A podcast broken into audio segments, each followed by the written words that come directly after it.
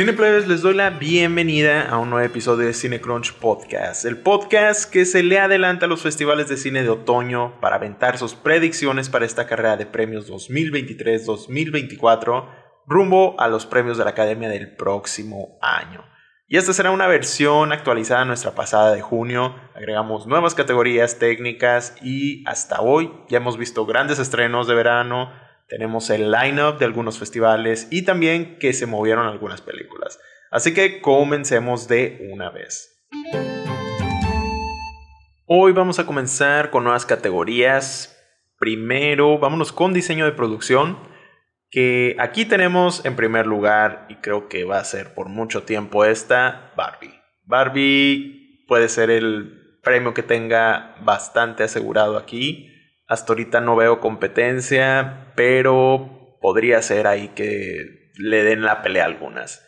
En segundo tengo Oppenheimer, también es de las favoritas ya, de seguro para la academia. En tercero, Killers of the Flower Moon, que ya hemos hablado de ella. En cuarto, Dune, parte 2, que quién sabe si vaya a salir este año. Hay algo raro por ahí.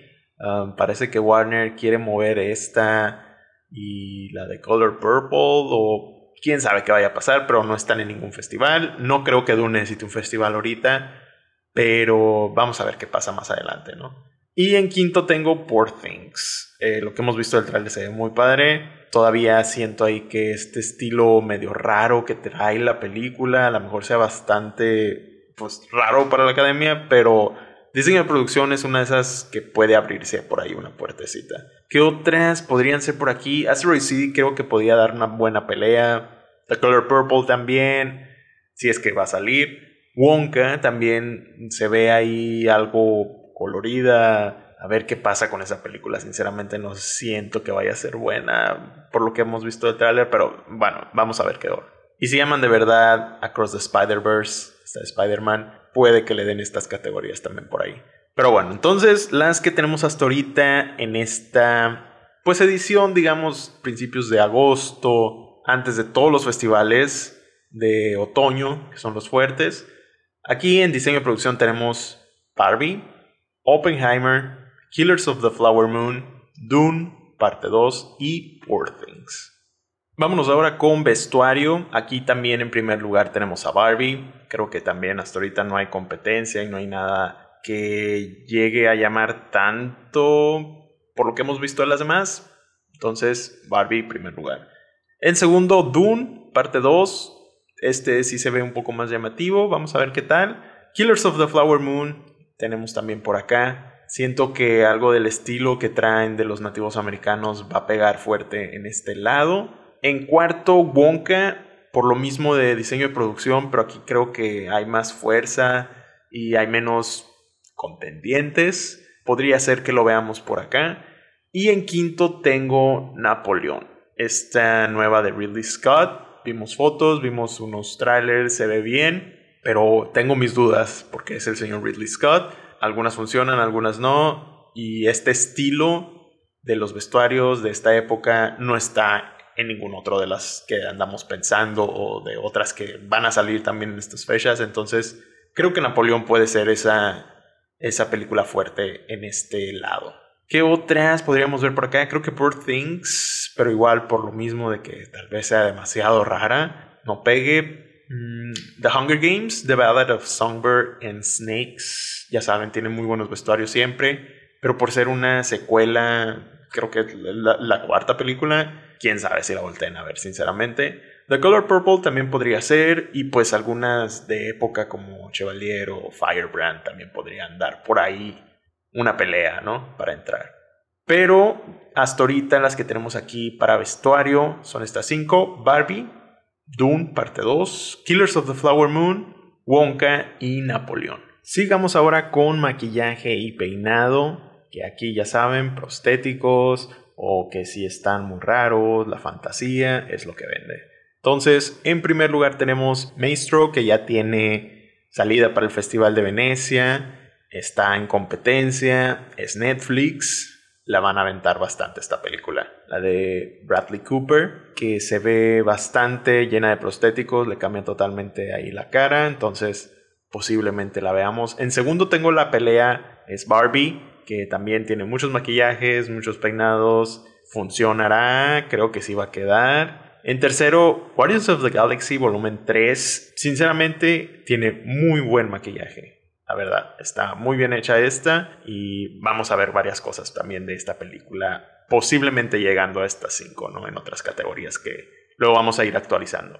Otra que tiene bastantes prostéticos y cosas así, Poor Things, que igual creo que aquí sí podría funcionar lo raro. Ya hemos visto películas nominadas de este estilo, entonces funcionaría. Y en quinto, Oppenheimer, como los hacen eh, viejos a todos, Em, lo que utilizan para ver totalmente demacrados algunos, em, funciona. Y pues cualquier cosita que le avienten de Oppenheimer que tenga posibilidades de quedar, va a quedar. Entonces, aquí estas cinco tenemos Maestro, Barbie, Guardians of the Galaxy, volumen 3, Poor Things y Oppenheimer. ¿Qué otras podríamos ver por acá? Creo que Dune, parte 2, tiene posibilidades. Wonka, mm, la de Hunger Games, pero pues estas astoritas son las que siento yo están más fuertes. Vamos a adelantarnos y ahora pasemos a las actuaciones. Empezando con actor de reparto. Aquí en primer lugar tenemos a Ryan Gosling con Barbie. Creo que es su mejor papel que ha tenido. Puede, sinceramente, creo que lo hace bastante, bastante bien. Pero hay una muy buena pelea en esta categoría hasta ahorita con las que pienso que van a quedar.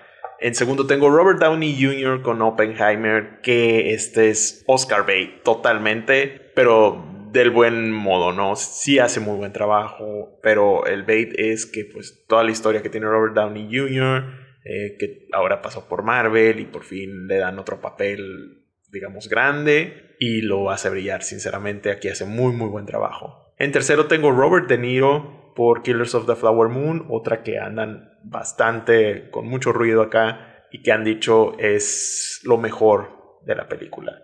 Pero pues vamos a ver qué tal. En cuarto también tengo John McGarrow por Past Lives. Es la actuación que más andan aplaudiendo de esta película. Y pues este es un 1-2. Entonces si no está la otra, no está él. Si no está él, no está ella. Siento yo. Y en quinto, porque siento que la película va a pegar bastante. Jesse Plemons, Killers of the Flower Moon, ya lo tuvimos nominado el año pasado por un papel pequeño. Dicen que este es del mismo calibre por The Power of the Dog. Entonces vamos a dejarlo por acá porque pues eso a eso le gusta la academia, por eso les gusta Jesse Plemons. Esperemos que sí sea bueno. Fuera de aquí, ¿quién podría estar? Coleman Domingo de The Color Purple lo saqué porque metimos a Robert Downey Jr., que es todavía más fuerte, entonces por acá se queda fuera. Otro de Oppenheimer, Matt Damon, que también es de los fuertes de la película, que le van a llamar la atención a la academia, entonces por ahí está.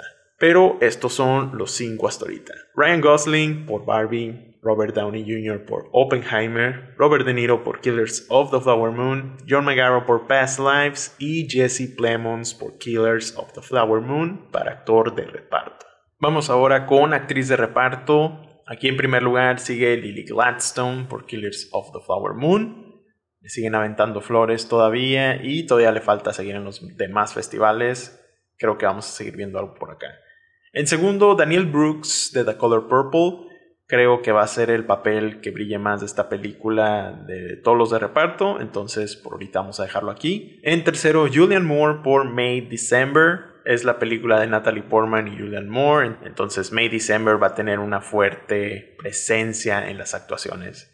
En cuarto, alguien nuevo, Emily Blunt por Oppenheimer aunque haya sido un papel pequeño y no lo aprovecharon bien, es material de Oscar, de esos que le encanta la academia. Entonces Emily Blunt posiblemente esté por acá. Y en quinto, y alguien que siempre tiene buenas escenas para material de Oscar es Viola Davis por Air. Siento que esta película todavía no está muerta. Em, ella es la que va a cargar toda la película. Y no sé, siento que todavía tiene mucha vida esta película y se va a ir directo hasta los Oscars, en serio. algo por ahí me dice eso.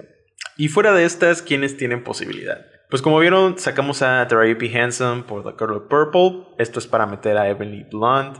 Y todavía siento que Viola está fuerte, entonces por ahorita está bien pegada ahí a las 5. Otra que también está muy pegada a estas 5 es Divine John Randolph por The Holdovers. Vamos a ver qué dicen de los festivales en cuanto salga, es donde vamos a ver para moverla. Rosamund Pike de Salborn también es otra que andamos por ahí tratando de acomodar. Tilda Swinton, The Killer, Penelope Cruz por Ferrari, Shanna Lynch por la de Bob Marley. A ver qué pasa. Pero hasta ahorita son estas cinco. Lily Gladstone, The Killers of the Flower Moon. Daniel Brooks, The Color Purple. Julian Moore por May December. Emily Blunt por Oppenheimer. Y Viola Davis por Air. Sigamos ahora con las actuaciones principales. Vámonos con actor principal. Aquí tenemos ganando a Killian Murphy por Oppenheimer, bien merecido.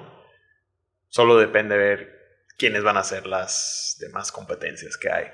Que nosotros creemos va a estar también Leonardo DiCaprio por Killers of the Flower Moon. También de las actuaciones que andan diciendo que es de las mejores de él. Paul Giamatti, The Holdovers, se ve muy bien. Es Paul Giamatti, nos llama bastante la atención con Alexander Payne. Esperemos esté bastante, bastante buena. En cuarto tenemos Bradley Cooper por Maestro. Quién sabe qué onda con esta película, pero como está el combo, maquillaje, la actuación, conocido, eh, director, escritor, no lo pudo hacer en Star is Born. Creemos que va a quedar aquí hasta ahorita. Y en quinto, Colman Domingo por Rustin. Ya tenemos que va a salir en festival, entonces puede que le den los empujes necesarios para que llegue hasta acá. Fuera de estos, tenemos a Kingsley Benadir por Bob Marley One Love, que hace poco vimos en Barbie, también muy bien. Eh, muy multifacético aquí el chamaco. A ver qué tal. Uh, Barry Keoghan por Salburn. Ya tenemos fecha de esta película, si va a salir. Entonces hay que tener ahí el ojo con Barry Keoghan. Joaquin Phoenix por Napoleón, otra bastante, bastante fuerte que se ve. Eh, todo depende cómo salga esta película. Um, Theo Joe, que pasó, creo, a actor principal, ya andan diciendo por Past Lives. Um, también otra que se ve bastante fuerte. Y um, Michael Fassbender por The Killer. Vamos a ver qué, qué tal esta película allá en Venecia y ver qué dice toda la gente, todos los críticos, si sí es concursante para premio, de esas que le agradan a los Oscars, o si va a ser de las de David Fincher que nos encanta. que no son Oscar friendly, pero pues deberían, ¿no? Pero sí. Entonces estos cinco son Killian Murphy por Oppenheimer, Leonardo DiCaprio por Killers of the Flower Moon, Paul Giamatti, The Holdovers, Bradley Cooper por Maestro y Coleman Domingo por Rustin. Y para terminar con las actuaciones, vámonos con el SAG Ensemble, que es el elenco actoral de los premios del SAG. Aquí tenemos en primer lugar todavía The Color Purple. Siento que va a llamar mucho la atención todo el cast para que le den el SAG. Entonces, por ahorita, primer lugar. En segundo, Killers of the Flower Moon, también bastante, bastante entretenido toda la gente que trae aquí mucho poder. Vamos a ver qué, qué le depara para el SAG. En tercero, Oppenheimer, que siento que sí lo vamos a ver, pero no tiene posibilidad de ganar. Hasta ahorita siento que no hay una posibilidad de ganar. Tiene muy buen cast, pero no a todos los supieron utilizar bien. Entonces creo que ese es el que no le va a dar el win, pero de que va a estar, va a estar. Air es una de que sí tuvo buen cast y sí lo supo aprovechar bien. También siento es de las que van a estar, pero no van a ganar. Y por último, Barbie, que esta sí la siento que va a estar, posiblemente pueda ganar, pero ah, no sé, hay algo ahí que no me hace ponerla tan arriba por ahorita. Mm, y falta ver qué otras películas sí quedan, ¿no? Y fuera de estas cinco, The Holdover siento que también tiene posibilidades. Saltburn, May December, Asteroid City, pero las de Wes Anderson batallan mucho para entrar aquí, ¿no? Pero vamos a ver qué tal con estas que están aquí. Estas cinco para el SAG Ensemble son The Color Purple, Killers of the Flower Moon, Oppenheimer, Air y Barbie. Vámonos ahora con los guiones, comenzando con guion adaptado. Primer lugar tenemos todavía Killers of the Flower Moon. Em, se siente la más hablada de estos guiones desde el Festival de Cannes, entonces todavía se queda ahí. En segundo, Oppenheimer, que está basada en este libro, esta biografía de Oppenheimer. En tercero, Barbie, sí se va a ir adaptado porque pues hay películas de Barbie, sea lo que sea, pues ya hay un material ahí y sí se siente fuerte para quedar en guion adaptado. si no quedara aquí, creo que no la veríamos en otras categorías. The Zone of Interest todavía está aquí en cuarto lugar, también otra que ha sonado bastante después de Khan. Y en quinto, Spider-Man Across the Spider-Verse. Creo que si no está en guion adaptado, no vamos a verla en otras categorías importantes. Entonces, como si creemos ver ese camino, la tenemos aquí. ¿Qué otras están fuera de aquí? The Color Purple podría salir, ah, pero quién sabe con esto no sé, no me da ese de guion adaptado todavía. Dune, parte 2, sí está fuerte, pero como es secuela, no lo sé qué vaya a pasar con esta película. Uh, sí está de pensarse. Otra por Things, uh, Priscilla, a ver qué pasa. Pero aquí están estas cinco: Killers of the Flower Moon, Oppenheimer, Barbie, The Son of Interest y Spider-Man Across the Spider-Verse para guion adaptado. Para guion original, aquí tenemos a Past Lives, Air, sí, todavía lo tenemos aquí. May December, otra que también siento va a estar algo fuerte acá. Hablan mucho de este guion. Um, The Holdovers, que sí saldrá, ya tenemos la fecha y el tráiler. Y Salburn, que también la vemos posible. Sí saldrá, pero está difícil que dos de Amazon tengan el lugar en guion. Así que no sé cuál de estas dos va a querer, o sea, me refiero a Air o Salburn, pero Air tiene ese Oscar friendly bien puesto en la cara, ¿no? Pero acá también Salburn de Emerald Fennel, previa ganadora, suena fuerte y pues ya ganó. Es de tenerle ahí el ojo, ¿no? Pero pues esas son mis cinco hasta ahorita. Past Lives, Air, May December, The Holdovers y Salburn. Que si se fijan, la mayoría aquí son medio comedias, tienen ahí pues más posibilidad, ¿no? Pero ¿qué otras están también aquí pisándole los talones? Anatomy of a Fall, la ganadora de Cannes, por supuesto. Maestro también podría ser otra que puede entrar. Asteroid City, pero pues ya saben, Wes Anderson batalla. A ver qué sucede con otras posibles. Pero por ahorita ahí están esas. Nos quedan pocas, vámonos ahora con edición, otra categoría nueva que agregamos. En primero tenemos Oppenheimer, creo es hasta ahorita la mejor edición que he visto. Tiene muy, muy buenas posibilidades de quedarse aquí, entonces ahí, la, ahí empieza. En segundo, Dune, parte 2, dependiendo cómo hacen todo esto. Les gustó la vez pasada y pues ya saben todo lo que corresponde de sonido, visuales, acá se ve.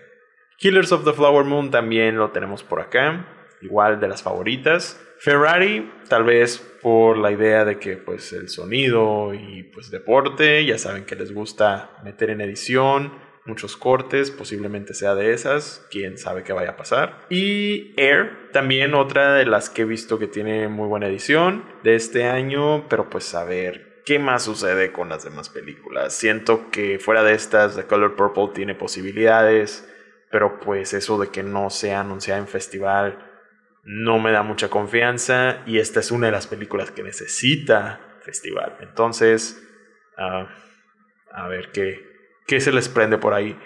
The Holdovers también podría ser otra que la edición sea fuerte. The Killer, Salburn y Past Lives es de las favoritas, entonces puede que anden por aquí metiéndose entre las cinco. Pero aquí tenemos ahorita para edición Oppenheimer, Doom parte 2, Killers of the Flower Moon, Ferrari y Air. Vámonos ahora con una de mis favoritas, cinematografía. Aquí en primer lugar tenemos obviamente Oppenheimer, que aquí le van a llover premios. Siento que hasta ahorita es la favorita. También cerca Killers of the Flower Moon, dicen también lo mismo, muy buena cinematografía. Vemos The Color Purple, otra que por ser musical puede que tengamos muchas cositas ahí interesantes el tráiler se ve bien en este aspecto. Dune, parte 2, otra, otra grande. Ya estuvo en el pasado. Esta segunda tal vez la volvamos a ver. Poor Things, la última de estas cinco.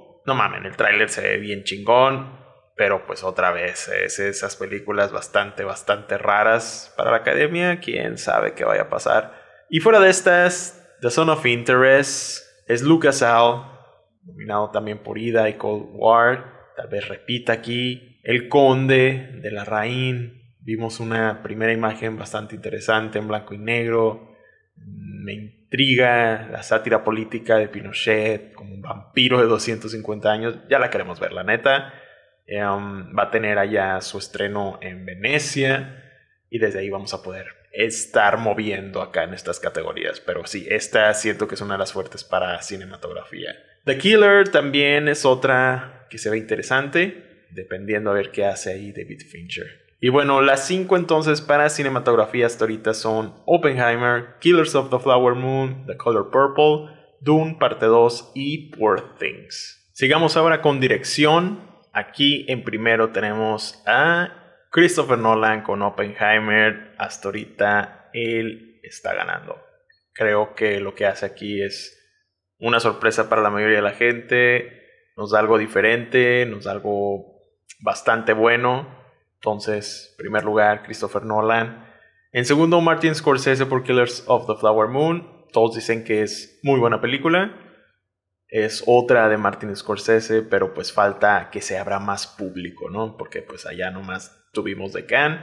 Falta la demás gente a ver qué dice pero sí, de las fuertes totalmente. En tercero, Celine Song por Past Lives, como les decía la vez pasada, no van a dejar que pase lo del año pasado con Afterson, entonces esta vez sí, esperemos que la verdad ya llegue para acá, queremos verla. Denis Villeneuve por Dune parte 2, también um, de los fuertes, si es que sí sale la película, tal vez apliquen la Peter Jackson y ahora sí quede, vamos a ver.